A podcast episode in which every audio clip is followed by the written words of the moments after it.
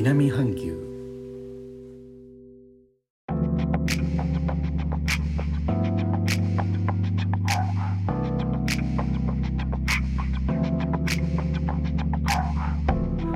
インドネシアから高野です。今日のジョクジャカルタは朝から良い天気となっております。日差しの強いせいか最高気温は33度まで上がっております。遠くで雷の音が聞こえます。まだ雨季ですのでこの後ざっと一雨来るかもしれません。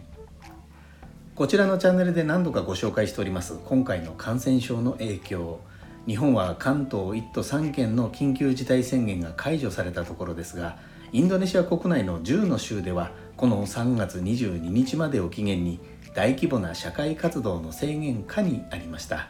インドネシア語でペーペーカー M と呼ばれるものです。当初は1月11日から25日までの実施の予定でしたが1月22日に政府の正式発表が出されまして2月8日まで延長となりました。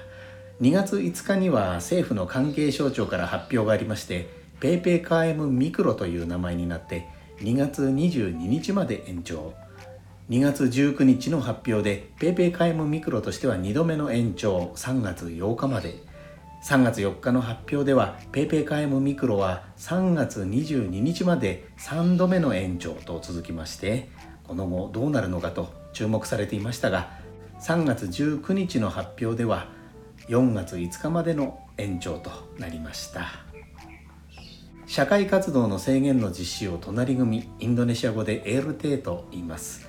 この単位で行う今回4度目となる PayPay カエムミクロですが規制の内容は前回までとあまり変わらないようです。例えば感染状況が深刻な LT では4人以上の集会の禁止とか事務所のリモートワークの率は50%に。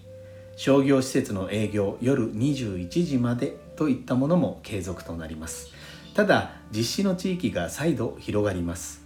この私の住んでおりますジョクジャカルタ特別州を含むジャワ島のすべての州東隣のバリ州など10の州に加えて中部カリマンタン州南カリマンタン州北スラウェシ州西ヌサトゥンガラ州東ヌサトゥンガラ州と5つの州が追加されて全部で15の州で実施となります。これはインドネシア国内の約半数の州で実施されることを示しています。